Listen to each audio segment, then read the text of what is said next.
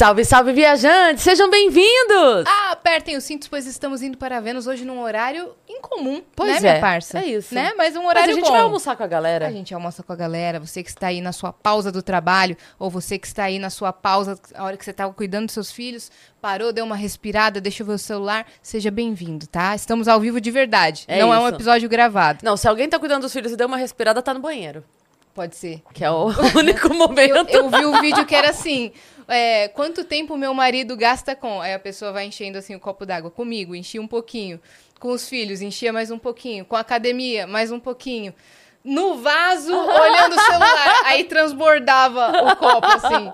Porque é, tem, tem pai que faz isso, né? Sim. Pra dar aquela respirada. Se tem mãe tranca que no faz banheiro. Isso, se tranca no banheiro, que é o único momento de paz. É isso. E eu vi um muito bom também, que era uma mulher que ela falava. é, se eu, faça um agachamento toda vez que seus filhos chamarem mãe. Pronto, você precisa ir pra academia mais, não precisa malhar. Toda... Aí eu era assim, mãe! Ela, pau, um agachamento. Mãe! Agachamento.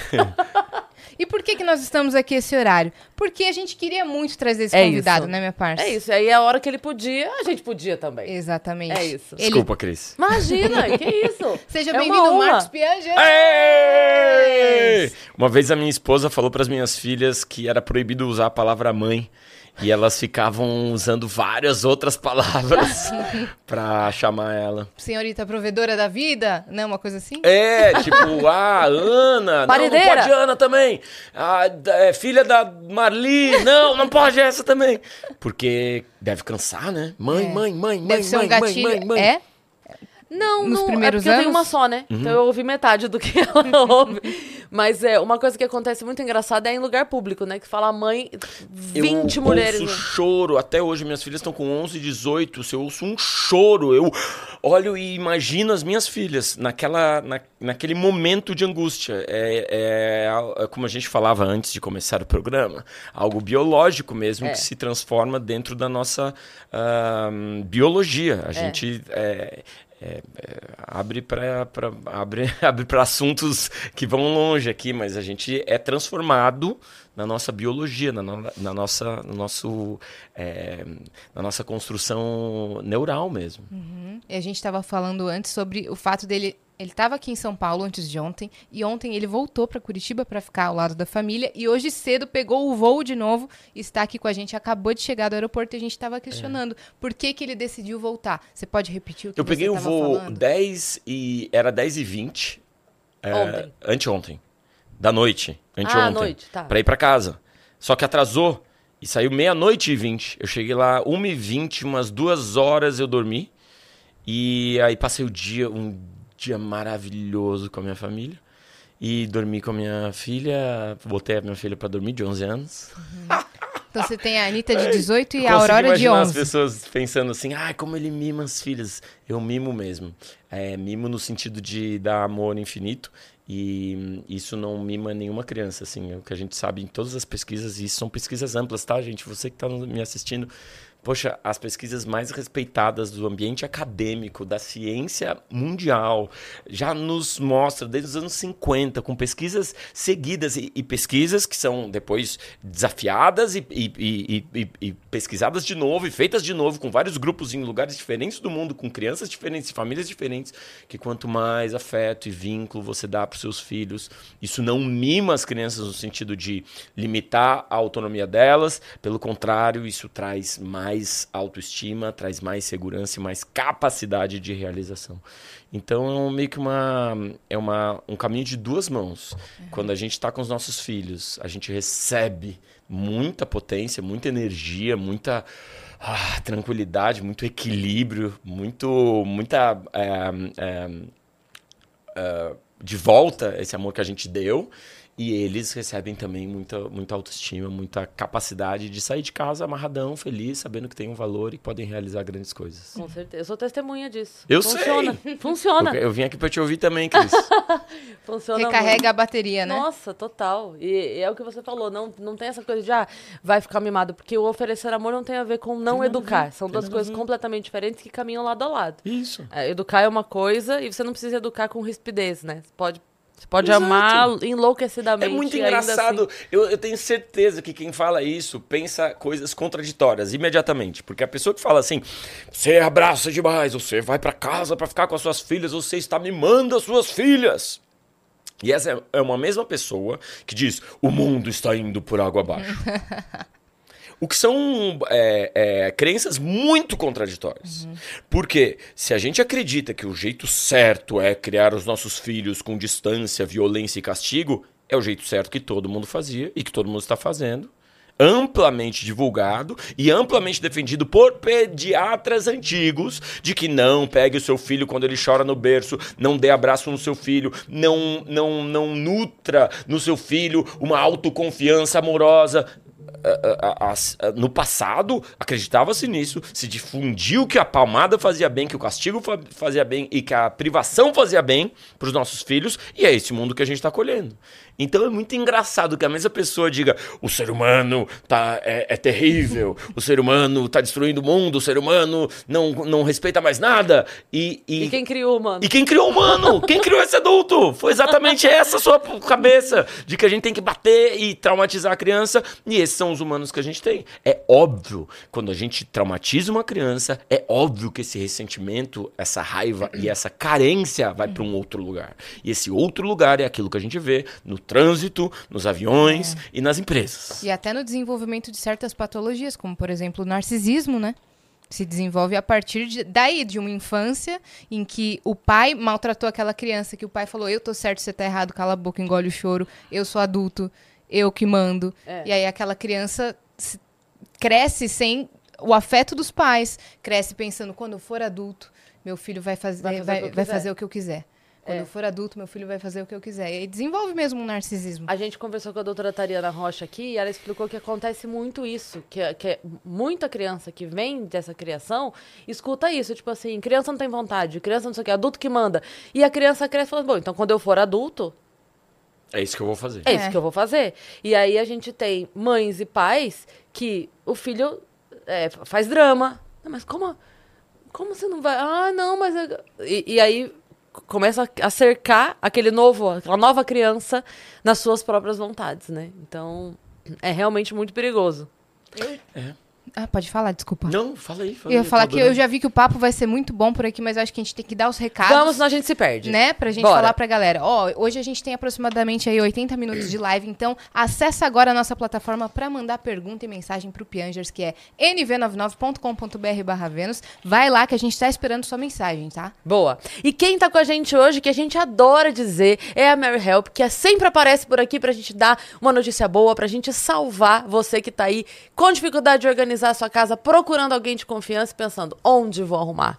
Não consigo uma boa indicação, não sei onde vou arrumar, como é que eu consigo alguém que eu sei que eu posso colocar dentro da minha casa, que muitas vezes tem filho também. e Com aí, como é que é? certeza. E a Mary Help é a maior franquia de contratação de diaristas do Brasil, com mais de 160 unidades. E você pode contratar não somente diaristas, mas também lavadeira, passadeira, né? É isso. Tem muita coisa que você pode, acessando lá, conhecer a Mary Help e colocar dentro da sua casa pessoa de confiança que vem já cadastrada, que tá tudo tranquilo, tudo certo para te ajudar da maneira como você preferir, né? Pode ser um dia, dois, três, aí você vai decidir, vai fazer o contrato lá certinho, da maneira correta, com uma empresa de confiança intermediando essa contratação. E na palma da sua mão, porque você vai falar, ah, tá, mas eu não sei contratar, não sei como é que é. Só você acessar maryhelp.com.br ou você pegar o WhatsApp, mandar uma mensagem ou ligar ou baixar o aplicativo, tá? Agora fala uma coisa, quem tá assistindo Vênus tem cupom? Tem, tem cupom. desconto? Como Tem é que é? desconto. Tem desconto de 10 reais, tá bom?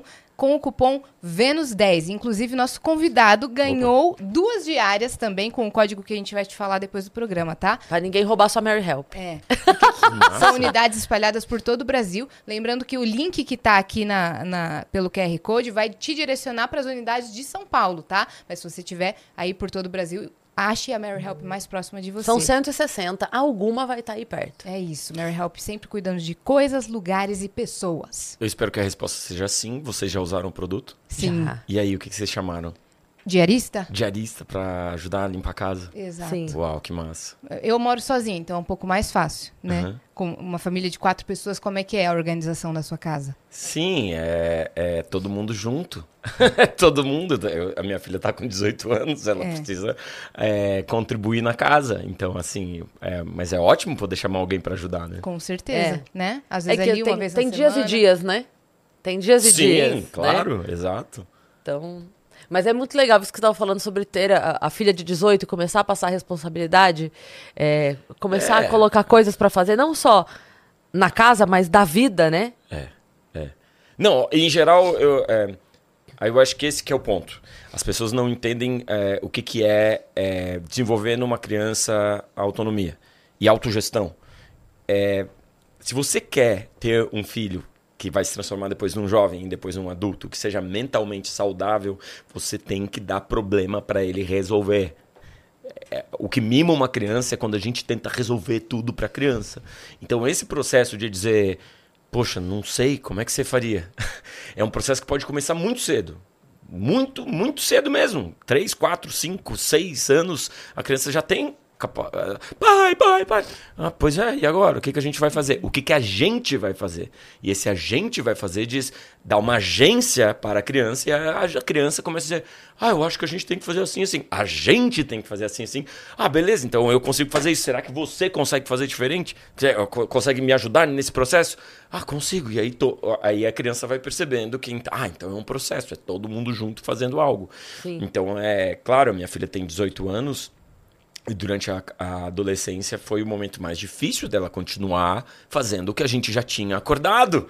Porque a adolescência é esse momento em que você se despede de uma pessoa muito agradável e você diz oi e passa a conhecer um novo inquilino na sua casa, que é meio que uma vingança de Deus contra os ateus, porque é a única forma da gente sentir o que que é Deus lidando com um ateu, que é uma criatura negando o seu criador. E é isso que é um adolescente, o tempo todo negando. E a gente perguntando: quem é você? Eu criei você super bem, amorosamente, do nada, com 14, 15 anos, o seu filho muda para uma outra pessoa completamente diferente. Foi isso que aconteceu, pelo menos, com a minha filha, com a Anitta. Eu tenho uma ET em casa, então eu não passei por isso. Ela continuou uma menina Continuou. dócil e maravilhosa Sempre. durante toda a adolescência. Sempre. A Anitta, exatamente aos 14 anos, exa assim, do nada, em algum momento dos 14 anos, ela virou pra mim e falou: Pai, eu não gosto de praia. E um, ah, sei lá, seis meses antes, a gente tava ah, no verão, pegando jacaré na praia, na Praia dos Ingleses, em Floripa, onde a gente passou a vida indo todo verão e, e, e ela mergulhando comigo e a gente pass- ficando até as 8, 9 da noite no mar. Boiando e conversando, tipo, minha melhor amiga no mar. Com seis meses depois, ela, eu não gosto de praia. E eu falei, como assim? e, e ela falou, eu não Atualizou gosto mais de ovo. E eu falei, mas toda manhã a gente come ovo. E ela disse, e abacaxi faz a minha garganta coçar. E eu falei, quem é você? E, e- e- e ela, e ela foi virando essa outra pessoa. Que eu tive que reconhecer, conhecer de novo. Aham. Eu tive que, tá, tá. Tá, eu, eu- eu- ok, mas eu preciso te conhecer. E esse é um problema da adolescência, porque o adolescente não quer também muito que você conheça ele. Então ela gostava, começou a gostar de Naruto, e eu pensei, onde for que eu errei? Eu não sei o que é o Naruto, eu nunca assisti essas paradas de japonês, mas ela Otaku. tinha. Isso, essas coisas otaku, eu tive que descobrir o que, que é. Ela imprimiu um Naruto em tamanho real e colocou na porta dela. E eu, tipo, tá, eu não tenho mais assunto com a minha filha. A gente falava sobre tudo e do nada ela fala de coisas só que eu não entendo agora. E eu vou ter que assistir Naruto pra ver o que, que ela É, eu vou ter que. Exato. É, Mas esse que foi o ponto que pra mim foi muito difícil. E a Anitta Assistir me disse Naruto, isso. né? Eu sei. Eu te entendo, realmente. A Anitta me disse isso. Pai, eu acho que você não lidou muito bem com a minha adolescência. Porque é verdade. Eu sou um ótimo pai de criança, mas foi a primeira vez que eu fui pai de adolescente. E eu não estava preparado, ou, ou, melhor, assim, é, eu não sabia nem por onde começar. E, e com o tempo, hoje em dia, eu entendi que é que eu tenho que conhecer ela. Isso vale para todas as crianças. E quem é pai de criança atípica sabe o que eu tô falando. o, a prime, o primeiro passo para a gente ser um bom pai, uma boa mãe, né? Se é que isso exista, é conhecer com quem a gente está lidando. Porque a gente sonha, às vezes, em ter uma. Eu brinco que é uma planta. Você sonha em ter uma. Ah, eu quero ter uma, uma laranjeira. E você sonha com o cheiro das laranjas. E, e de manhã você vai regar essa laranjeira. E você sabe que horas que o sol tem que bater melhor naquela laranjeira. Então você lê antes em blogs de, de, de mães de laranjeira. Você lê como vai planta. ser criar a laranjeira. E aí você tem a laranjeira. Você escolhe que o significado do nome da laranjeira. Só que, isso, o significado do nome da laranjeira, entendeu? E aí você. A terra da laranjeira e como é e tal. Só que vem uma, uma, um- uma paineira. A laranjeira não quer mais dar laranja. É que não é, a gente não é laranjeira, a gente não, é, é uma é uma é uma derivação genética in- in- é- é- imprevisível. O que vão ser os nossos filhos. É. uma variação genética imprevisível o que vão ser os nossos filhos. Essa é a primeira aceitação de todo pai e toda mãe. Porque o seu filho talvez venha atípico.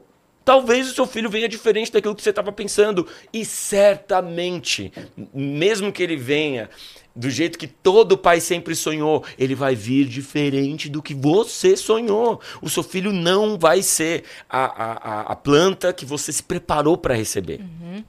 E às vezes vai ser super fácil, porque você pensou numa laranjeira e ela veio a laranjeira e você já estava preparado e, e foi super divertido. Só que do nada a laranjeira começa a complicar a sua vida. E dizer, não, aqui, ó, agora a parada é a seguinte, eu gosto de mais sol, mais sol. E você, caraca, mas não tem mais sol na minha casa. Muda de casa. Ou menos só porque eu não gosto de praia. Ela começa a demandar isso. Foi isso, é isso. E daí eu percebi que o primeiro passo para qualquer relação é você dizer, beleza, quem é você? Vamos conhecer. Ah, eu gosto disso, disso, disso. Beleza, deixa eu ler essas paradas que você tá lendo e ver esses filmes que você está tá vendo. Depois a gente conversa, tá bom? Tá bom! É assim, é nesse nível. E daí depois você, depois de você conhecer, eu acho que é muito importante também aceitar aquela outra pessoa que tá na sua, sua frente. E isso foi outra coisa que a minha filha, adolescente, é, não permitiu que eu não fizesse. Eu, disse, eu dizia, Anitta, você tem que ser assim. E ela dizia, pai, eu acho que você tá dando muita palestrinha pra mim. Eu brigava com ela e ela dizia, você já notou que quando você briga comigo, na verdade, você tá brigando com você mesmo quando você tinha a minha idade? então, Toma, tipo, toma eu- essa, tá? é a reencarnação de Freud na minha frente. e, e, e essa aceitação de dizer assim, beleza, então tá, então eu te aceito, assim como você é. Eu, eu aceito essa paineira, eu aceito a derivação da paineira, eu aceito esses espinhos, eu aceito essa sombra. Como é que faz, então, pra, pra Dubai? E quanto sol você precisa? E em que momentos você vai precisar ser podada para você crescer mais forte? É. Aí se estabelece uma relação de, ah, beleza, você me aceita, fica mais fácil. E depois que, que, que, é- que você aceita, acho que pode evoluir um pouquinho mais para a celebração. Para você e a sua filha, ou seu filho adolescente, ou seu filho jovem, como a minha que tem 18 anos, eu poder olhar para ela e dizer assim: que bom que você veio e que bom que você veio assim. Não mudaria nada em você. E a de 11, tá em que momento agora? Vai ficar feio agora, porque a de 11 eu vou falar muito mais entusiasticamente da doçura dela. É que ela ainda não chegou nos 14. É, então espera. chegou. Exato, eu não sei, vai ser outra, vai ser outra planta, né? Vai ser outro, outra pessoa.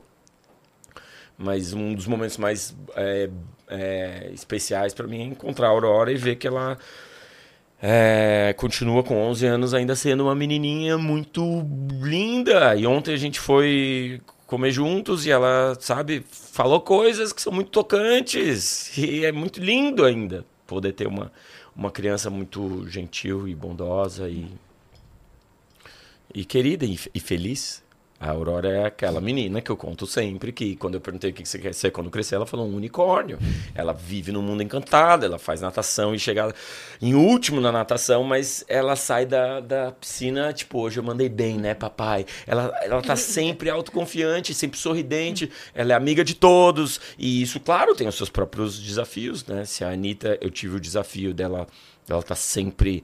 ah, preocupada e séria e, e racionalizando tudo e me cobrando muitas coisas, a Aurora é essa figura que tá tudo sempre bom. Tá tudo sempre bom. Eu, a gente foi pro Rio de Janeiro agora. Eu fui dar uma palestra no Museu da Manhã. E aí tinham é, minha mãe, minha, minha esposa, minhas filhas. Eu levei minha irmã também junto. Foi toda a família. Alugamos um Airbnb e ficamos junto todo mundo. E a minha mãe queria ir no Cristo para agradecer um câncer que ela estava vencendo. E a minha irmã queria ir no, no, no bondinho. E a minha esposa queria conhecer o Museu da Manhã de todos os lados. E eu perguntei, Aurora, todo mundo tá pedindo alguma coisa. O que, que você quer? E a Aurora disse, eu quero um Mentos.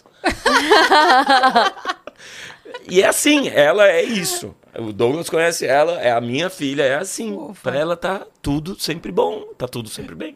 Agora é claro, ela vai sofrer, ela já sofre na escola de, daí de pessoas que um, levam vantagem em cima dela. Sim. Teve uma amiguinha dela que disse para ela que ia dar um pó mágico, ela ia voar e ela, em determinado momento, estava levando todos os brinquedos favoritos dela na, na mochila. E eu falei, Aurora, o que que tá acontecendo? Você tá levando todos os seus brinquedos e tá voltando sem os seus brinquedos favoritos. Não, não é nada, não é nada, não é nada. E, eu, e depois eu tive que explicar para ela, meu. Ela tava é... trocando. Isso, ela trocava Tava pela. comprando. E a outra dizia: Não, hoje eu não trouxe, mas amanhã eu vou te trazer se tu me trouxer outro brinquedo. E Caramba! é. Tadinha, tadinha. E... Você entrou em contato com a família dessa menina para resgatar os brinquedos? Então, a escolha da escola da, que a gente quis colocar a Aurora é uma escola em que todo mundo, é, todos os pais são muito massa. Isso acho que era a coisa principal, para a gente ter contato sempre com todos os pais. Então, óbvio que eu tenho abertura para conversar com todos os pais e a gente tem abertura para conversar entre toda o que a gente chama de comunidade. Porque a única forma da escola funcionar é com os pais estarem entendendo que a escola é o lugar em que o seu filho vai apresentar outros prismas que talvez você não esteja enxergando. E aí tudo vira possibilidade da gente ajudar a comunidade, ajudar os pais e as crianças, porque no final das contas a gente acredita que são todos nossos filhos. Quem faz bullying é quem sofre bullying, quem, quem engana e quem é enganado. São todos nossos filhos e a gente tem que cuidar de todos. E a família da outra criança não. Ah, conversou, conversou com a criança e certamente chegaram a uma, uma solução, uma conversa né, importante, uhum. para que a criança não faça mais isso com outras crianças. Entendi. Mas o que, que eu posso dizer? É interessante como toda criança ela vai apresentar de acordo com a sua personalidade, seus próprios desafios. Uhum. Então, às vezes, a gente sonha numa criança superdotada. Eu tenho amigos que têm filhos superdotados e têm os seus, as suas próprias peculiaridades, seus próprios desafios. Cuidado com o que você deseja. Uhum. Cuidado também com o que você sonha para o seu filho me, a melhor criança que podia chegar na sua vida foi aquela que a vida mandou para você. E você vai lidar com esses desafios específicos dessa criança e depois com os desafios específicos dessa adolescência Sim. e depois com alguns desafios da, da vida adulta. Então, o que eu percebo é que muitos pais não conseguem nem fazer esse primeiro passo de, de reconhecer que o seu filho vai ser diferente da sua expectativa, que o seu filho é uma mistura genética imprevisível e que o seu filho merece de você ser conhecido, ser aceito e ser celebrado. É, uhum. E que ele não vai realizar todos os seus sonhos que você não realizou, né? E que ele não vai ser feliz quando você der para ele tudo aquilo que você não teve materialmente. Uhum. Porque eu já vi pai também dizendo: Você é um ingrato, eu não tinha onde dormir, eu te dei um quarto tudo de móvel embutido, e a criança não pediu um móvel hum. embutido, papai. É você que está pedindo isso para você mesmo. E a criança então não é ingrata. A criança nunca é ingrata. Esse é um ponto importante. Porque pais, às vezes, ficam esperando da, da criança gratidão. A criança, nos cinco primeiros anos, e vocês já conversaram com várias pessoas aqui, essa primeira infância é uma primeira infância narcisística. E isso não é feio, é lindo. Porque a criança, ela tem tanto valor nela mesma, ela reconhece tanto o valor dela, que ela tem a coragem de dizer, pai, sem celular hoje. Uhum. E tira o celular da sua mão. E esconde o seu celular. E diz, pai, vem comigo. Brinca pai, comigo. brinca comigo. E aí você brinca um pouco com, a, com o seu filho. E ele diz, agora vamos brincar disso. E você brinca um pouco e ele diz, agora disso. E você brinca um pouco e diz, meu, vamos brincar só de uma coisa. Os pais não entendem que você é o brinquedo, irmão.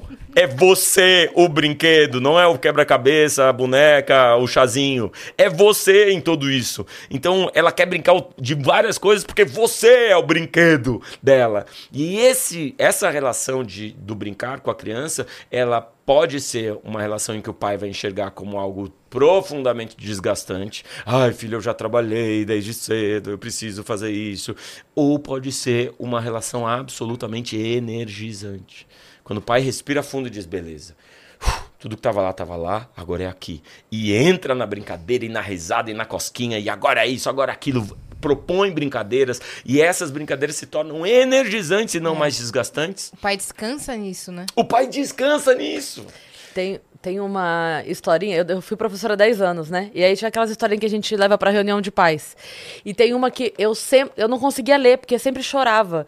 Então eu dava pros pais lerem e fingia, tipo, ah, vamos fazer cada pai ler uma frase. Mas não é porque eu tava querendo uma atividade, não, é porque senão eu chorava. Mas aí, eu vou tentar contar aqui agora sem chorar. Mas é, dizia assim, que o filho chegava pro pai, o pai tava trabalhando, né, no, no, no escritório, assim, da casa. E aí o, o filho chegava e falava, é, pai, quanto, quanto você ganha por hora? Aí o pai falava, uh, 80 reais. Aí ele, ah, então me dá 10? Aí o pai olhava e falava assim: É isso! É para isso que eu sirvo nessa casa, tá vendo? É só dinheiro, é só dinheiro. Você vem aqui perguntar quanto eu ganho por hora. Tu quer 10 reais? Tá aqui, ó, tá 10 reais pra você. Pra que, que você quer 10 reais? Ó, oh, já vou chorar. Aí eu falei assim: É porque eu já tinha 70, faltava só 10 pra comprar uma hora do seu tempo. Abraço. Que massa. Que eu, massa. Não, eu não aguento essa história, porque assim. O pai tem esse olhar, né? Do tipo assim, olha, olha tudo que eu tô fazendo, olha aqui, tô me matando de trabalhar. E a criança fala assim, quando é uma hora tua, eu compro. É. E eu entendo e, e acho que é, é necessário. Ai, que ódio! Pontuar que eu acabo falando muito para homens assim. Homens assim. E acho que é importante pontuar duas coisas. Um, mulheres estão sobrecarregadas, vocês sabem mais do que eu, e exaustas. Porque, além de tudo, além dessas 80, 80 reais por hora, tem um monte de outras coisas. A gente falava no começo de que o homem fica lá é, quanto fazendo no vaso, no vaso, no celular uma hora e meia. Uma hora e meia muitas mulheres têm prisão de ventre. As mulheres não conseguem ir no banheiro. E talvez isso seja também decorrência de eu preciso fazer muita coisa, eu não tenho uma hora e meia para estar tá perdendo ou para estar tá no celular. Eu tenho que estar tá resolvendo muito pepino, muita coisa.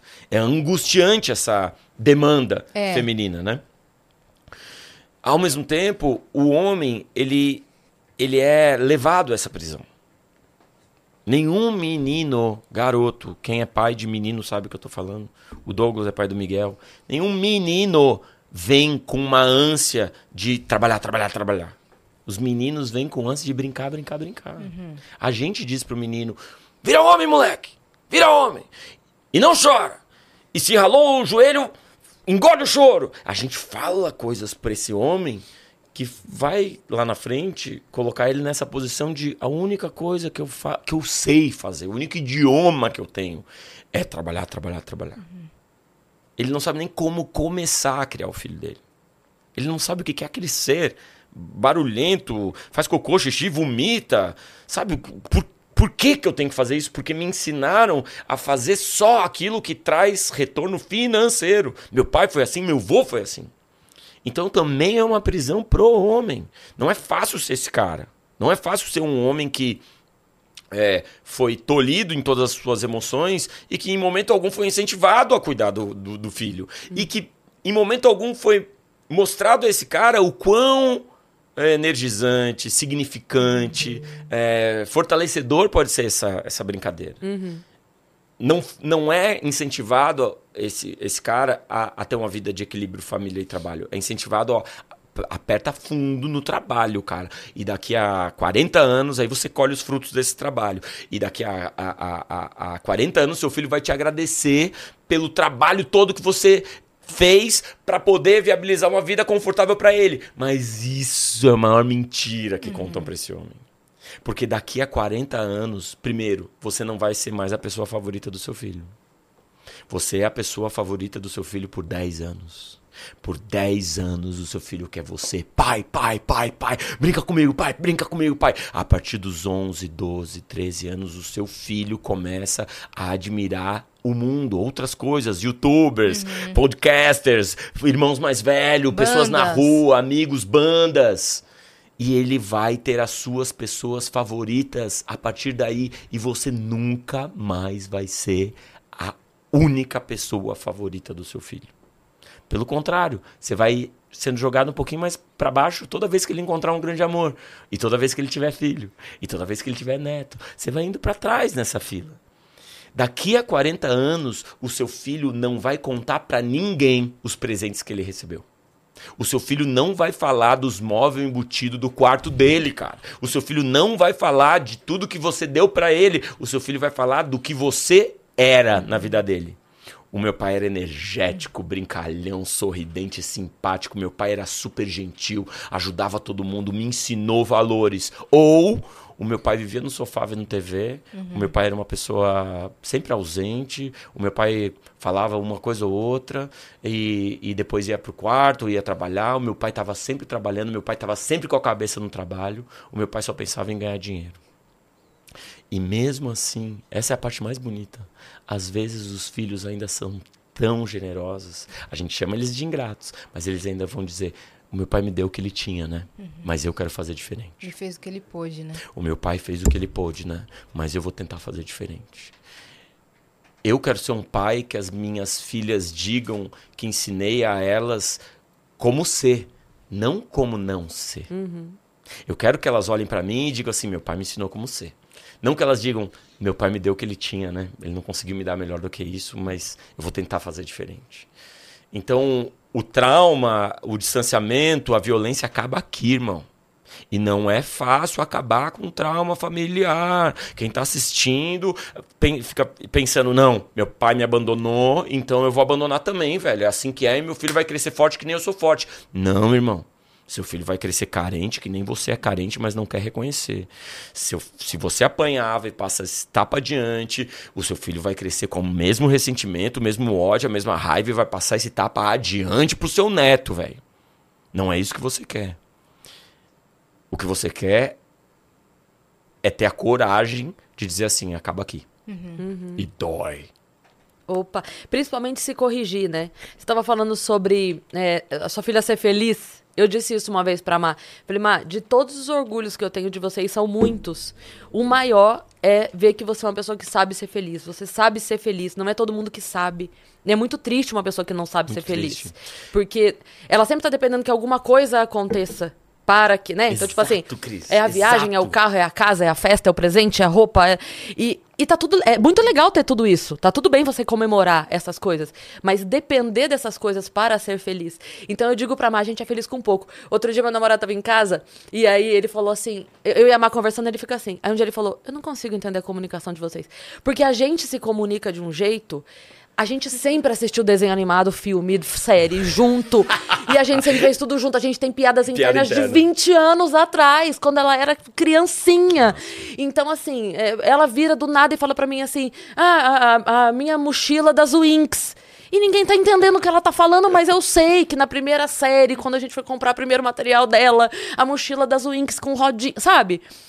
E é muito legal ver alguém de fora falando assim: eu não entendo a comunicação de vocês. Porque eu falo assim, cara, a gente tem um universo que é nosso. E ali ninguém entra, aquilo é nosso. É. E é muito legal esse vínculo. E aí. Uma vez eu tive, enfim, é, algumas, eu tive algumas conversas com o pai dela que ele escolheu ser um pai não participativo.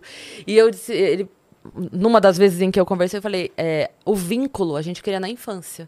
Só na infância. Depois você não cria mais. Tanto é que agora ele tenta de todas as formas recriar, não, não, é, nunca mais vai. Porque na infância você cria, na adolescência você dá uma esticadinha na corda e depois volta essa, é, essa interação. Eu, eu, concordo com você, mas eu acho que tem chance. Eu acho que tem chance. Eu acho que tem chance. É que aquela pureza da criança que você estava falando, é, você não encontra não, mais. Não, você está falando a maior verdade. É, não encontra é, mais. As, as, pessoas falam muito em disciplinar os filhos, né? É, o momento mais fácil de disciplinar um filho é nesses 10 primeiros anos, porque ele já é seu discípulo. Hum. Você quer disciplinar? Né? Disciplinar, eu não estou falando é, sobre colocar limites ou organizar a vida dele ou dizer o que ele pode e ele não pode fazer. Disciplinar é assumir que ele é seu discípulo e é ali passar todo o vínculo, Sim. todo o carinho, todos os valores. É ali que ele vai se formar, é ali que ele vai dizer: Ah, entendi quem eu sou, entendi de onde eu vim, agora é a minha, minha parte aqui. A partir de agora é, sou eu que faço coisas. É muito mais fácil você conectar nesses 10 primeiros anos. Meu Deus, tudo que a criança quer, tudo que um mamífero quer é esse vínculo com, com o cuidador, é esse vínculo com alguém Sim. que está do lado. Mas dá para fazer depois também, né? Com muito mais dificuldade. Muito mais dificuldade. Mas dá para fazer. E o único jeito de, faz... de criar esse vínculo lá para frente é você ser extremamente amável, cara. É você ser extremamente agradável. E sincero, né? Sobre o Uhum. que aconteceu no passado, né? Uma conversa. É, é, é é des- desafiador. E, e é, é por isso que é triste também. Ahn, a gente treinou os homens para serem covardes, cara. Covardes. O cara que abandona um filho é um covarde. O cara que se esconde no escritório é um covarde. O cara que não tem a coragem de ter o esforço de re- recuperar o tempo perdido, reconectar com o filho e tentar mudar ele mesmo para ele ser mais agradável pro filho, para ele poder criar vínculo depois de velho com o filho. De novo, covarde.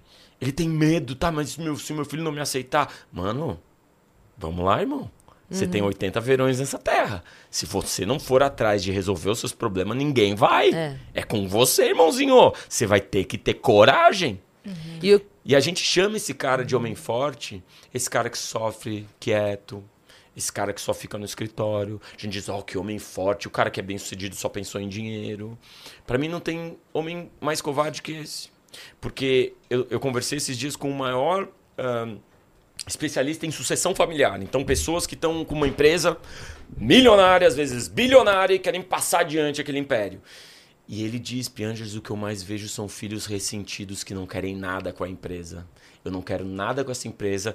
Essa empresa roubou meu pai. O meu pai não foi em um aniversário, em uma apresentação escolar. O meu pai nem me viu quando eu estava crescendo. Eu que não vou assumir isso. Aliás, se eu assumir, eu vou quebrar isso aí.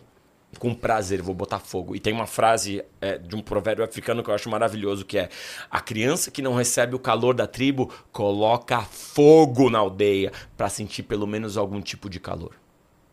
E aí é isso que a gente vê, um monte de criança traumatizada e adulta botando fogo na sociedade para sentir algum tipo de atenção. Sim. O cara que arromba, o cara que agride, o cara que eh, rouba, o cara que violenta, algum olhem para mim. Ressentimento puro, trauma puro. Sim. Como é que a gente cura isso? Sendo pai, sendo mãe, assumindo nossa responsabilidade, sendo pai e a mãe mais amorosa que a gente puder. E o que você estava falando sobre é, não é fácil, precisa de muita coragem para para se corrigir, para assumir os erros. Eu lembro uma Precisa. vez que assim, é, a gente, eu digo que erro de pai e mãe, ele tem o atenuante de que a gente erra tentando acertar, né? E tem esse atenuante que a gente, a gente tá tentando, tipo, esse pai que que trabalhou a vida toda para dar o melhor, ele, ele errou, mas ele errou tentando acertar. Era, era o que ele conhecia como certo. Então eu digo que tem esse atenuante nos nossos, nos nossos crimes da, na educação. Tomara, tomara que nos perdoem. Tomara que nos perdoe. Mas eu lembro uma vez que eu tava conversando com a Má. E aí ela contou uma coisa que tinha acontecido, tipo, anos atrás. Uma vez que ela fez uma coisa e eu briguei com ela porque ela tinha feito essa coisa. E aí ela me contou, falou, mãe, aquele... lembra quando aconteceu tal coisa, tal coisa, tal coisa? Ela conversou na terapia, né? E ela veio, eu queria te falar uma coisa. Eu falei, e o quê? Aí ela veio e falou, olha, isso, isso, isso que aconteceu, nananana. E aí foi, foi muito curioso, porque assim, eu, eu, não, podia, eu não podia fazer nada pra voltar. E quando ela me contou, eu me senti muito mal, porque eu falei que eu queria voltar lá. Porque o problema não foi nem a briga, foi uma coisa que aconteceu, sabe, durante. E aí eu passei uns dois dias assim, pensando: o que, que eu vou fazer, o que eu vou fazer, o que eu vou fazer. E aí eu fui e preparei uma outra coisa que era similar, mas não era idêntica, igual. E aí, eu, quando tava tudo pronto, tudo que eu vi que dava certo, eu cheguei pra ela e falei: olha, eu não posso voltar Ai, que e corrigir. Mas eu posso dar uma nova chance da gente fazer isso de novo. Que lindo, Cris. Então, precisa de muita coragem também pra você entender que você vai errar também, tentando acertar. Por mais que eu reconheça, eu falei isso aqui não tem uma semana, né? Que o Ventura tava aqui, eu falei que eu resolvi ter amar muito cedo. E aí um amigo me falou: você é louco, eu só vou ter um filho quando eu puder dar tudo. Eu falei, mas é exatamente o meu pensamento. Eu quero dar tudo, mas é que você tá falando de bicicleta, brinquedo. Eu tô falando de atenção, de carinho, de conversa. Então eu, eu tenho exatamente esse pensamento, é que nós estamos falando de outro tudo. Exato. Então, né? E aí, quando ela me falou isso, eu falei, eu errei também. Eu errei também, mesmo reconhecendo toda a importância disso, eu falhei. E aí eu faço o que agora? Eu deixo pra lá e falo, é, ah, falhei, que peninha, né? Então vamos seguir aqui a vida, você aguenta. É, falei, não, e agora o que, que eu posso fazer? Então, eu acho que esse movimento de. É óbvio que eu não, não mudei o passado, é óbvio que não. Mas ela entendeu assim, caramba, eu comuniquei. Ela entendeu. E Que lindo. Você fez tipo um. Recriou a situação. eu recriei a situação. Olha que lindo. É, eu tenho uma amiga chama Ingrid e o marido Marcos, eles têm três filhos é, biológicos e eles foram adotar uma criança e. Meu, é você e a criança tinha quatro irmãos. E eles disseram, tá, então são vocês. E eles adotaram cinco. Meu Então, Caramba! são três. Um abraço aí, Ingrid e Marcos. São três biológicos, cinco adotados. E eu palestro muito. A gente faz uma palestra pro bono por mês e, e uma que é, é quase todo ano. A gente agora, né, nos últimos anos não fez, mas é, já palestrei algumas vezes no Encontro Nacional de Pais Adotivos. E a primeira vez que eu subi no palco, eu fiquei muito constrangido, porque eu falei assim, cara, eu não sou um pai adotivo. E aí foi um pai, levantou a mão e falou, claro que é. Como, como não é? Você decidiu adotar suas filhas biológicas, não decidiu? Você decidiu aceitar elas, criar elas com todas as dificuldades. Você diz assim, não. Todo dia você acorda e diz, eu vou criar você. Então você também é pai adotivo. Que Achei legal. lindo isso, que ele me libertou. Ele disse, caramba, é verdade. Todo pai que cuida é um É uma escolha adotivo. também, né? E eu passo isso adiante para pais adotivos que ficam se sentindo meio pais, às vezes, e dizendo, ah, mas não é pai, não é filho biológico. E eu digo, cara, isso não faz diferença nenhuma. A minha contribuição para o nascimento das minhas filhas foi de uma célula, uma célula só.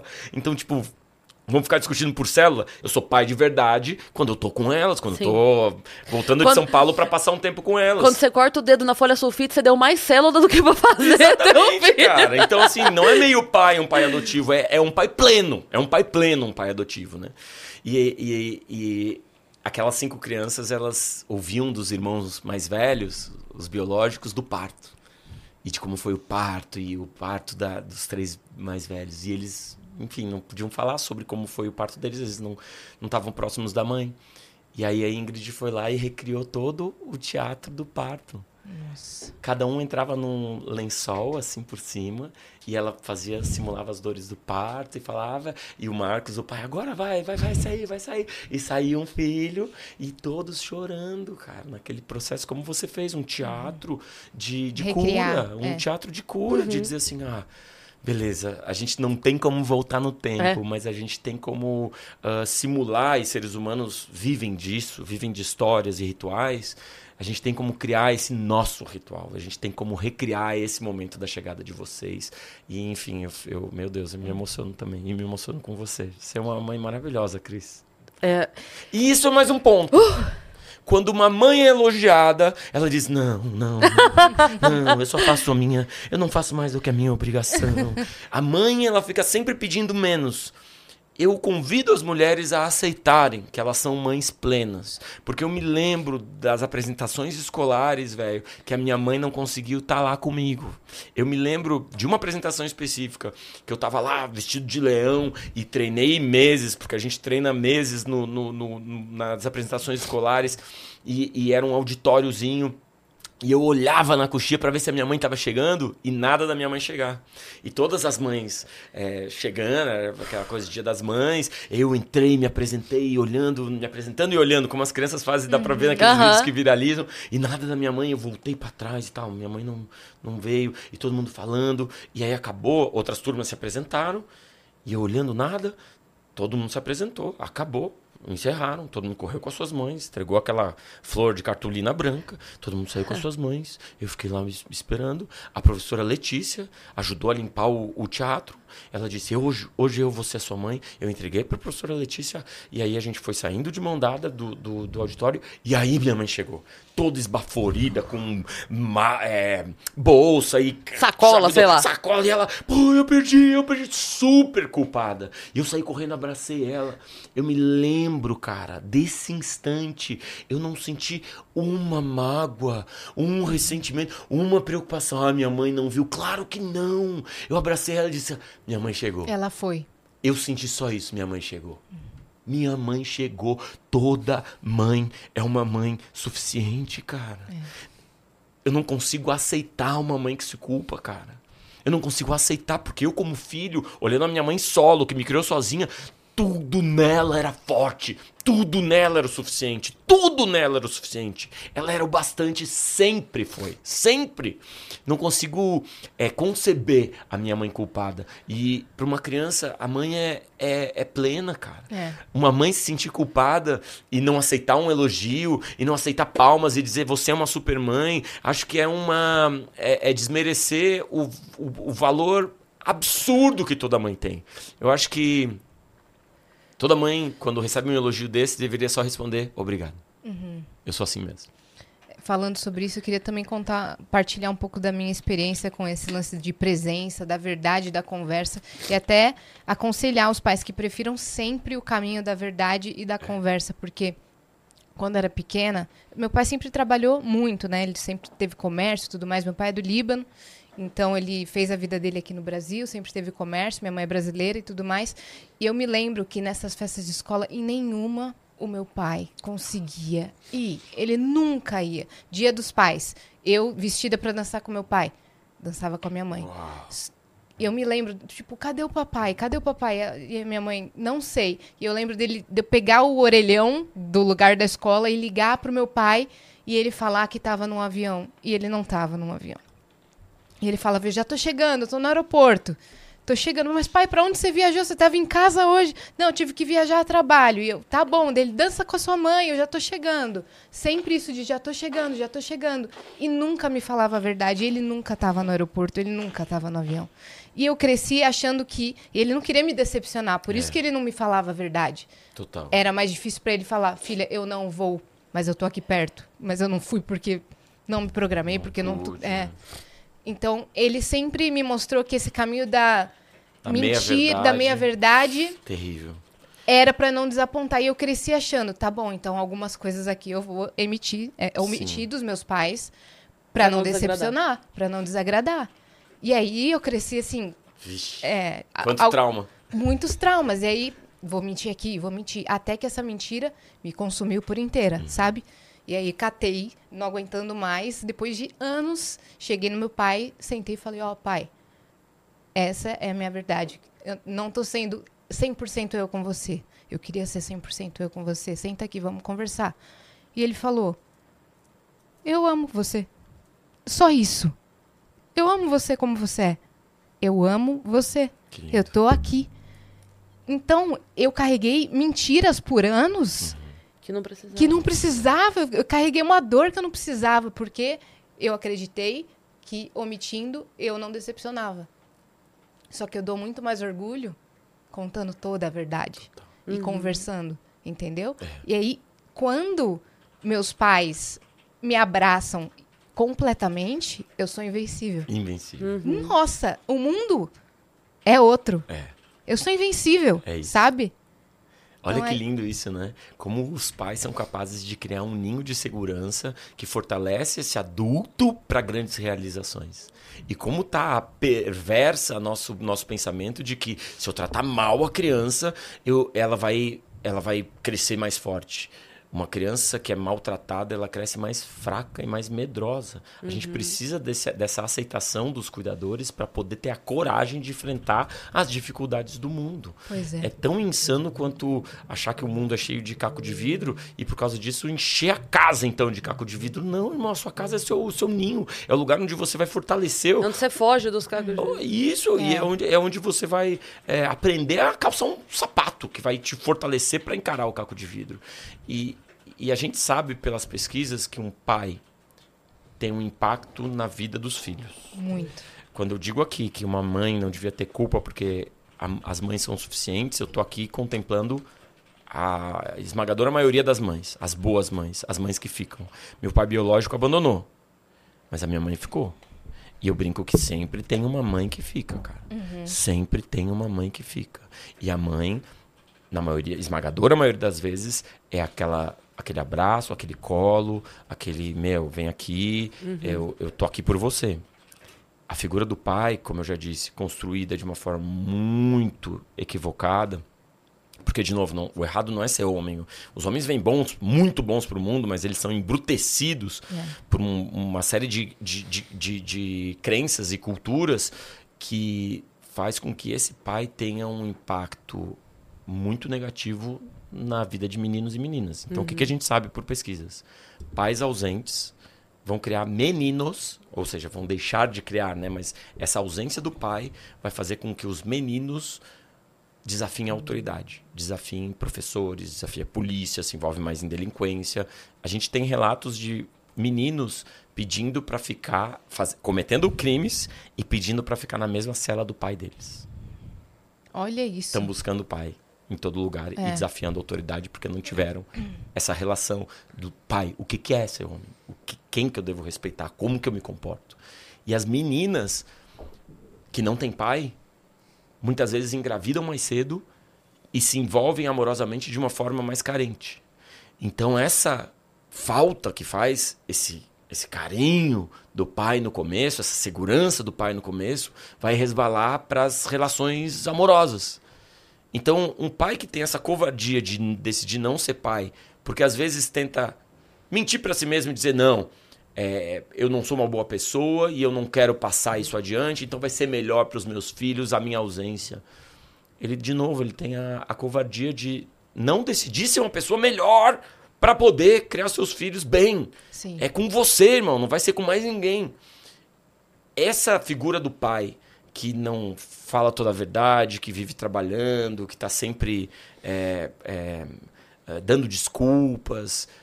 Também ela é incentivada por uma sociedade que diz para esse cara que ele é meramente um provedor e que ele não tem dentro dele a capacidade de cuidar. E o que a gente sabe hoje é que um pai que, que participe, que cuida, como a gente falava antes de gravar, desenvolve nele biologia, neurotransmissor, que faz com que ele fique tão capaz do cuidado quanto a, a esposa, quanto uhum. a mulher. O que a gente sabe é que durante a gravidez, ocitocina pra caramba. É. Tem um, um, um, neurocientista maravilhoso, Jack Panzer, porque ele, ele criou um conceito na psicologia chamado neurociência afetiva. Ele acha sete áreas do cérebro que correspondem às emoções. Então, raiva, panic grief, né? o pânico uh, do luto, né? o pânico da separação que todo mamífero tem. São Sim. sete áreas que todo mamífero tem. A área do play, que é da brincadeira, que é onde está a felicidade, onde está a alegria. E a área do care, que nas mulheres é mais Aflorado. facilmente estimulável. Exatamente. Biologicamente, a mulher tem essa capacidade do cuidado mais uh, estimulável. Então, é, é, é, dentro dela, ela vai, vai ter mais propensão ao cuidado. O homem não.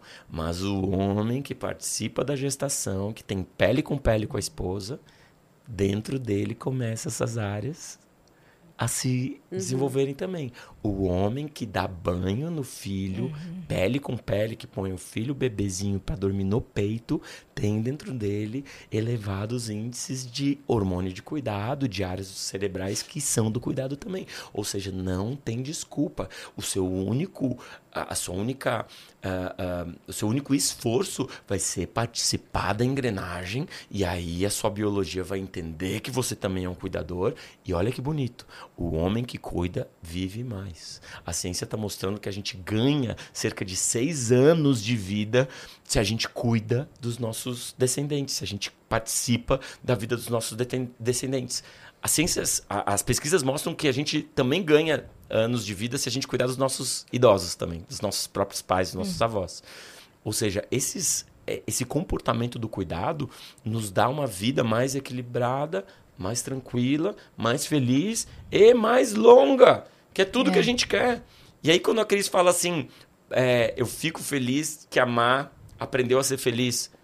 É importante que as pessoas saibam, existe um jeito de ser feliz.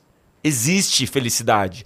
Ah, não, Piangers, é, é só, a vida é só sofrer. Não, existe uma vida que é uma vida feliz. Existem exercícios que você pode cultivar para você uhum. ser feliz. Como você disse, agradeceu pouco, conseguir ser feliz Sim. na relação afetiva um com o outro. Essa construção afetiva de piadas internas, existe uma forma de ser feliz, gente. Só que não nos ensinam. Se eu corto o dedo, eu sei o que fazer, botar um band-aid. Se eu tenho dor de cabeça, eu sei qual remédio tomar. Porque a gente construiu uma sociedade em que só tem valor aquilo que é comprado. Uhum. A gratidão é de graça. Se eu for a pé para o trabalho, não entra no sistema de preços, não entra no PIB, não tem valor. Se eu tomar uma água limpa que vem do rio, não entra no sistema de preços, não entra no PIB, não tem valor. Eu quero poluir esse rio para você comprar uma água engarrafada, eu quero que o ar seja é, poluído para você ficar protegido disso, eu vou te vender coisas, e aí esse processo todo vai tirando da gente a crença de que, de fato, cuidar dos nossos filhos tem algum valor. Uhum. Quantos homens e mulheres são incentivados a, meu, põe na creche. Você precisa produzir. Põe, né, pequenininho, compra o leite, né, que uhum. ele toma lá, não precisa aumentar não. Você precisa produzir. E a gente vira máquina de produção, esquecendo isso que você estava falando. Sim. Existe a coisa mais importante para ser feliz: relação afetiva. Sim. Alguém do meu lado me acompanhando nesse passeio gratidão e felicidade da gente viver bem e viver bem com pouco, sabe? Participar junto com alguém das batalhas da vida. Sim. Entender que essas batalhas são brincadeiras. Ah, estamos uhum. devendo. Beleza, mano. Sim. É uma brincadeira nossa aqui agora. Vamos ter que pagar essa dívida. e, e, e as, essas brincadeiras elas vão, vão, vão tornando a vida também mais feliz quando a gente tem alguém para compartilhar. E é, a gente fala muito sobre o exemplo e a gente usa o exemplo para coisas mais sérias, né? Na educação do filho, mas as coisas pequenas sempre refletem também. Eu lembro uma vez que eu estava morando em São Paulo, a Má não estava ainda, porque ela estava fazendo faculdade, então ela tinha ficado no interior. E eu já tinha vindo para cá. E aí teve uma vez que eu fiz uma loucura parecida com a que você fez, porque eu tava chegando de um show, tive o dia de compromisso em São Paulo, e aí eu tinha a madrugada, porque eu saí do show por volta de 10 e meia, 11 horas, e eu tinha um voo de novo no dia seguinte cedo, por volta de 8 da manhã. Só que eu ia de novo passar mais dois dias fora. Então, quando pegou, acabou o show, eu peguei o carro, fui para Sorocaba só para dormir. Eu fui para lá, dormi com ela, acordei, voltei para São Paulo e embarquei. É, e eu lembro que, tipo assim, a gente passou, sei lá, algumas, poucas horas juntas e ainda dormindo, né? Porque eu cheguei, a gente, ah, blá blá blá, blá conversamos, dormimos, eu acordei e saí. E aí, falava, nossa, que loucura, né? Isso. E aí, outro dia eu tava num desses intervalos entre chegar e só ter o domingo em casa, ou só ter sei lá que dia em casa e tal. E aí a Má falou pra mim, mãe, eu combinei com o Vitão, que é o namorado dela. É, eu vou passar tal dia com ele, mas nesse dia eu venho pra cá, que é o único dia que você vai ter da semana em casa, eu quero ficar com você. Então, assim, de um jovem, essa organização para minha mãe só tem esse dia, eu vou ficar com ele, é muito valioso. Porque, como você disse, né, com o tempo. Ah, mãe, só nesse dia que você pode, mas nesse dia eu tenho tal coisa pra fazer. Então a gente se vê. Não, ela se organizou. Porque ela me viu me organizar muitas vezes, para estar tá lá. Então, esse espelho ele acontece naturalmente quando você cria o vínculo, né? E às vezes a gente não dá importância para essa ah, volta lá. Total. Né? E às vezes assim também é importante dizer para os pais, talvez o seu filho não faça isso de volta para você. E você pense assim, ah, pá. Ou você pense, meu filho é um ingrato. Poxa, eu fiz tanta coisa mano, o, o, o, a bola dourada, ela é passada adiante. Ela não é devolvida, às vezes, para você. A sua filha é maravilhosa, como você disse, mas às vezes ela vai, vai fazer isso com a filha dela. Sim. Sim. A gente vai passar a vida dizendo: Ah, mas meu filho não me liga no domingo, meu Deus, nada do meu filho ligar, ele não me diz, mas eu te amo. Vai ser passado adiante, calma. Você fez a sua parte, vai pro seu neto.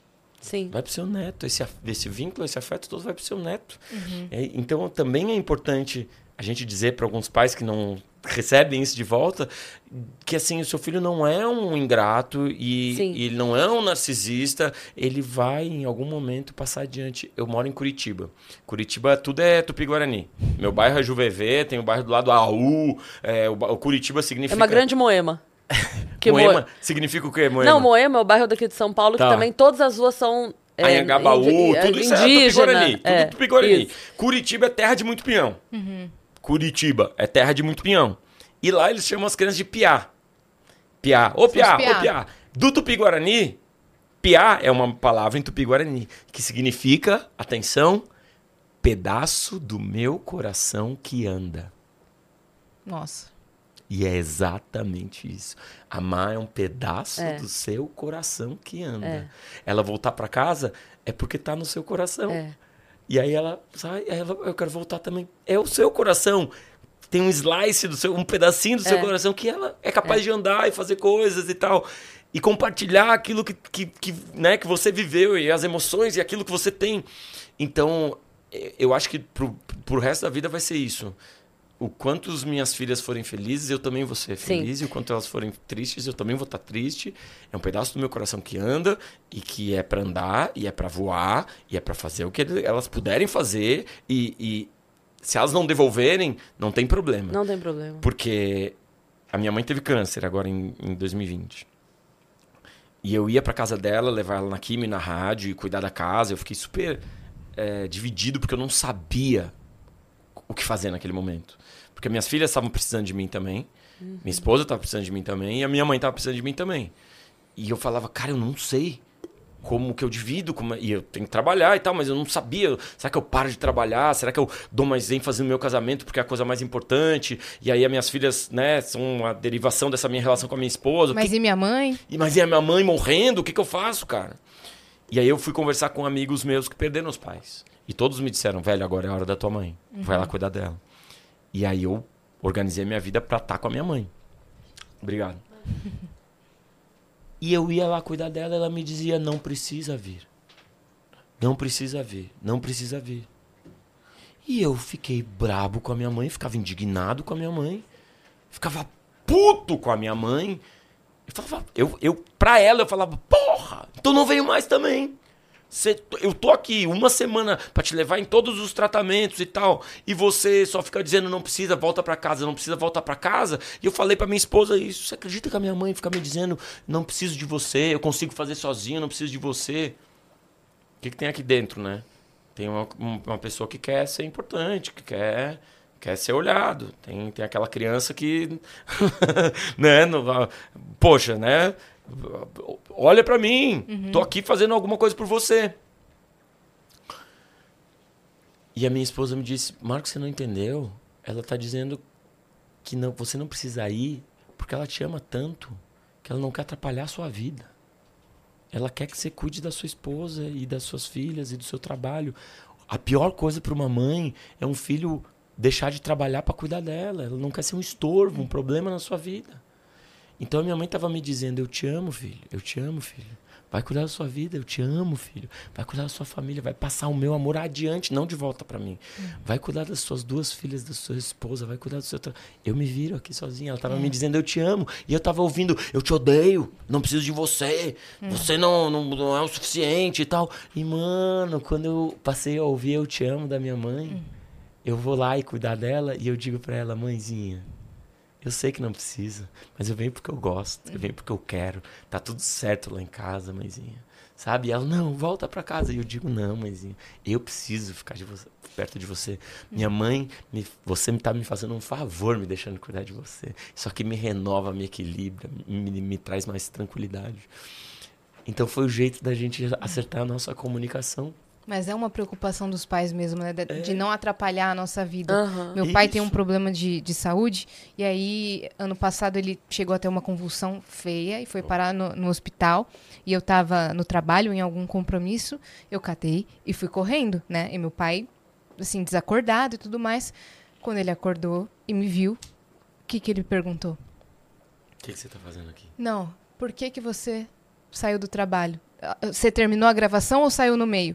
Tadinho. É a primeira coisa. Eu falei, pai, pelo amor de Deus. Eu podia estar fazendo, eu podia estar na TV, eu podia estar em Ao outro vivo. país. Eu ia vir. Eu paro tudo. A Cris sabe, ela já viu isso acontecer É. algumas vezes aqui. De, de- da minha mãe, da minha tia. Eu paro tudo. Eu saio voada. Que e eu massa. vou. E eu vou. E eu não Eu- quero saber. Eu gosto de gente que nem você. Que nem todos nós, né? Nós somos, acho que nós, É, meu. nós Um temos esse mesmo, mesmo né? compromisso com a família, né? Ah, Com todo respeito, tá, galera? Mas. Mano. Pô, sua mãe, sua tia, sabe? Meu pai? mano? É apresentador de TV. Cara, tudo é meio que uma encenação. A gente criou tudo. Não, eu tenho uma empresa, é milhões, são mui- muitas famílias, depende. Cara, calma, calma. Tem coisas que são realmente importantes, irmão. É. Coisas que são realmente importantes. Que estão fora desse teatrinho social, profissional que você faz. Essas coisas realmente importantes. Eu tava num evento e o cara me falou assim: eu trabalho na prefeitura. Em São Paulo, aquele trabalho.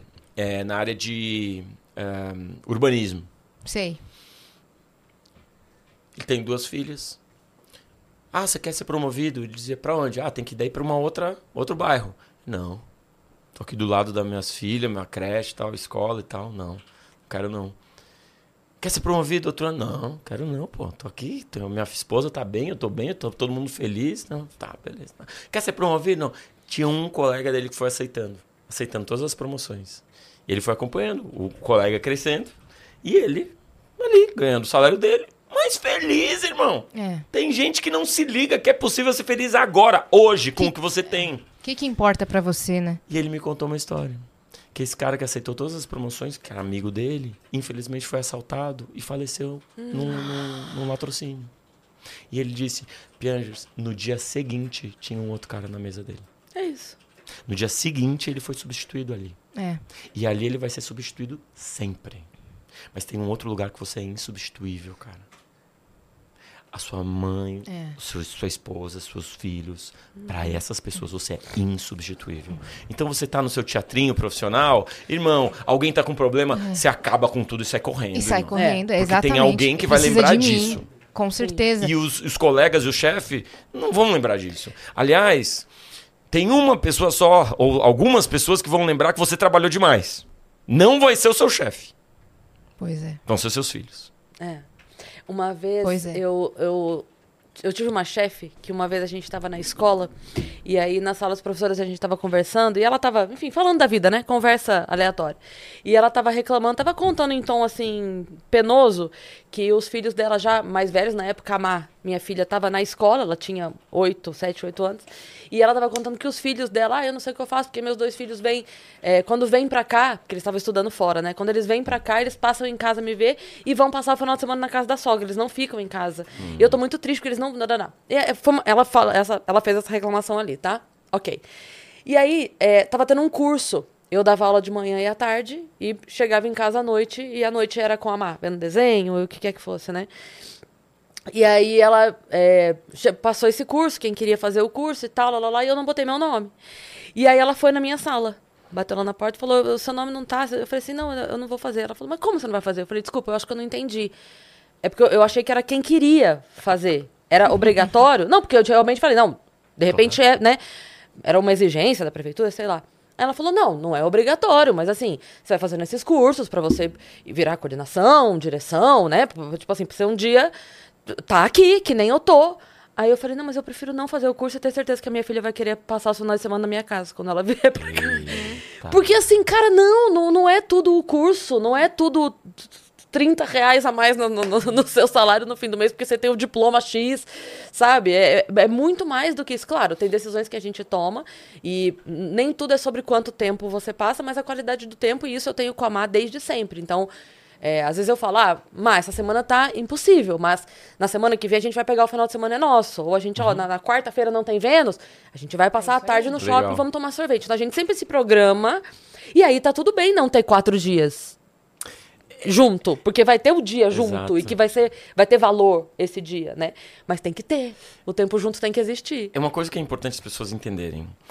É, elas aceitam essa promoção, fazer um curso e crescerem, porque elas acham que é o normal. Aham. Eu vou Elas- prover mais, Elas né? acham que é o normal, todo mundo está fazendo, então é assim que se faz. Que sorte a minha. É importante entender que o que a gente chama de normal é doentio. É, é, é, só, é muito importante a gente entender isso. Que o normal é um ser humano ter bastante afeto, dormir bem, se alimentar, se exercitar e ter contato com a natureza. Isso é o normal para um ser humano ser saudável. Isso que a gente está chamando de normal é o anormal e é o doentio. Isso de aceitar toda a promoção, não, ver, não ter tempo com os filhos, tá sempre na vida, parece uma gincana, não ver o pai, o pai tá morrendo, mas a gente não corre lá porque, meu, eu tenho a minha carreira, eu tenho a minha profissão. Isso é o anormal, o doentio.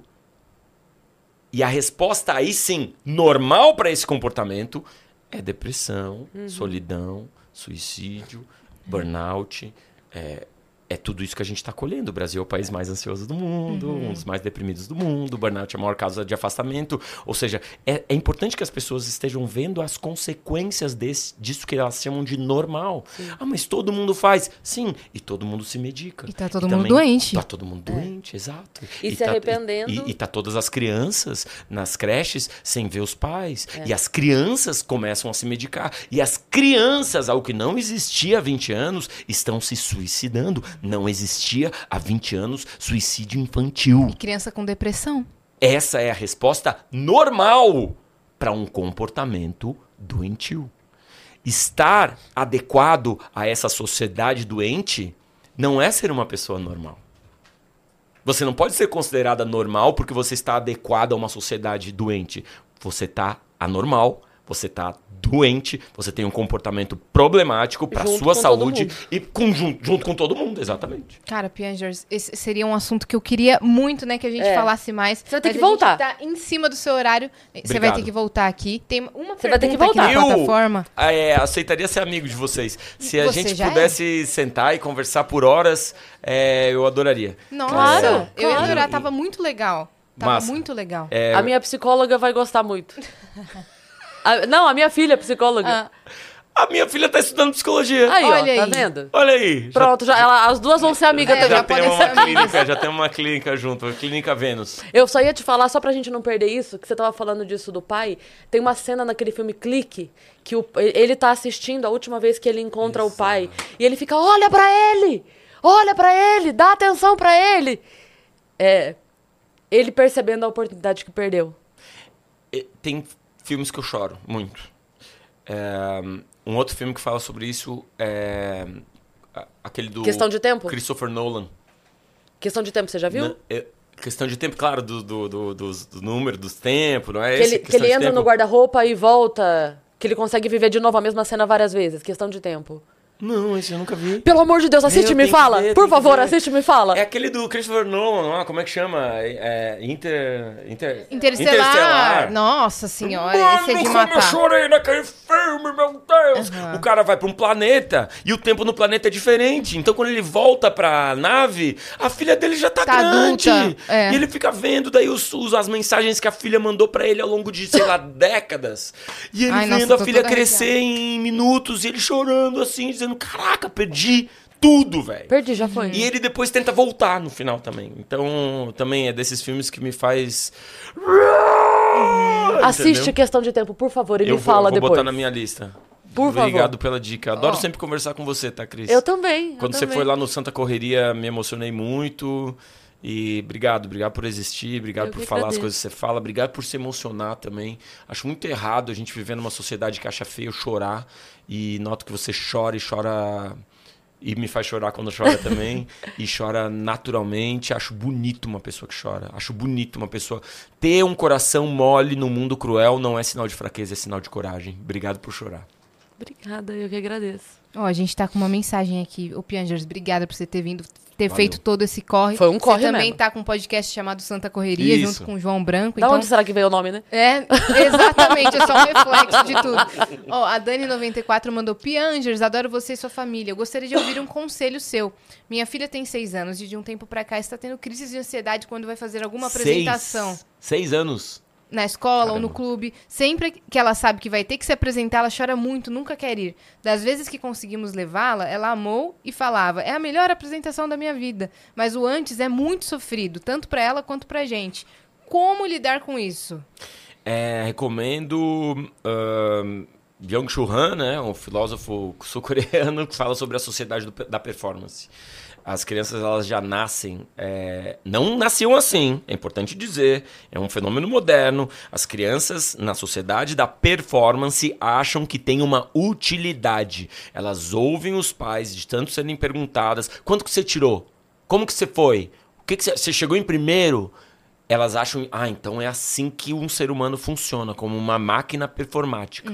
Eu preciso o tempo todo ser excelente. As crianças, a Aurora me falou esses dias, ah, esses dias, quando ela era muito jovem, ela falou, pai, a gente foi comprar um caderninho na livraria. E ela disse, pai, eu só não gosto daqueles caderninhos com dia. Porque daí eu tenho que escrever todo dia, não quero ter que escrever todo dia. E as crianças elas vão percebendo isso. É um fenômeno moderno de crianças dizendo eu sou um inútil. Crianças de 7 anos dizendo que é inútil. Ou seja, a, a, a, cobrança por performance ela é tão grande e às vezes não é na fala do pai, às vezes é na, na, na conversa entre os pais, às vezes é, a criança só sente que os pais esperam que ela performa, performe. E essa pressão pela performance torna tudo mais tenso e mais sério. E aí é uma apresentação, é uma prova, é o vestibular. Velho, a melhor pergunta que o pai pode fazer é: e aí? Não é o quanto você tirou, é o que, que você, Como foi? O que, que você que que você respondeu? se divertiu? Como é, o que, que você achou mais legal? É, qual, qual foi o momento do dia que você mais deu risada? Sabe qual é, é, Como que você vai brincar na apresentação? Como que você vai fazer alguma coisa diferente nessa apresentação? Alguma coisa, Pra sair um pouquinho do sério.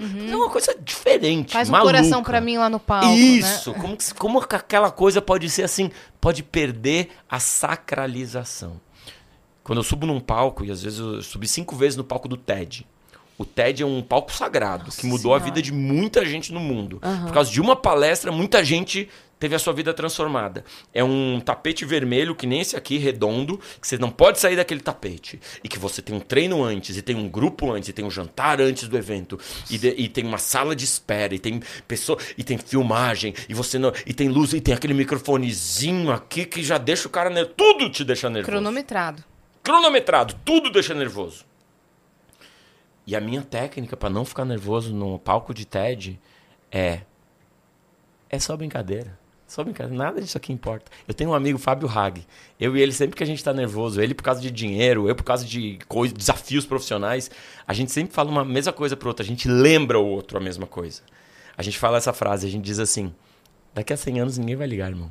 Exatamente. É. Daqui a 100 ligar. anos, em 2123, estranhos vão estar morando na sua casa. O seu carro vai ser uma lata velha. As suas roupas que você está super preocupado vão ser trapos que os nossos bisnetos vão achar super nada a ver. Mofado já. Você não importa. Nada é tão importante. A gente é pó. É pó. É pó. Tem um escritor argentino que ele fala uma frase que é, para mim é fortalecedora. Ele diz: Todos os caminhos levam à morte. Perca-se. Com essa, a gente encerra aqui. Olha, a gente passaria o dia aqui. Eu também. Nossa. Adoro vocês. Cancela sua palestra. Fala assim. Galera, é da pó. palestra, vem pra cá.